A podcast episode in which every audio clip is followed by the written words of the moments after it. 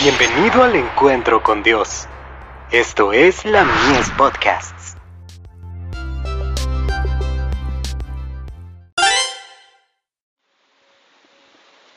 La fe por la cual vivo. La lluvia temprana del Espíritu de Dios.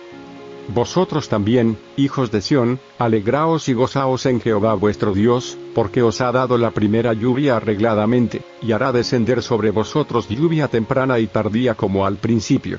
Joel 2, verso 23. Bajo la figura de la lluvia temprana y tardía que cae en los países orientales al tiempo de la siembra y la cosecha, los profetas hebreos predijeron el derramamiento de la gracia espiritual en una medida extraordinaria sobre la iglesia de Dios. El derramamiento del Espíritu en los días de los apóstoles fue el comienzo de la lluvia temprana, y gloriosos fueron los resultados. Los Hechos de los Apóstoles.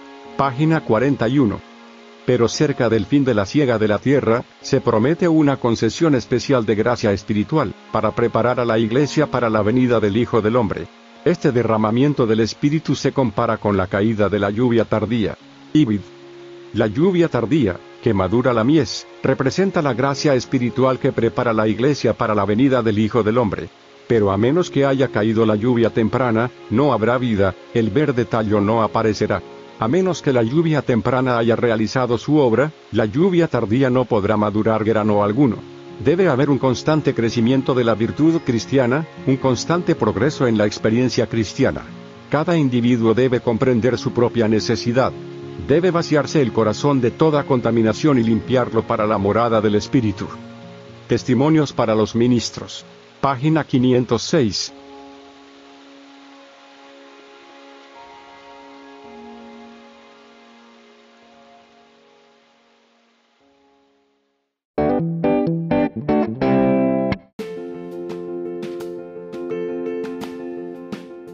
Visítanos en www.ministeriolamies.org para más contenido.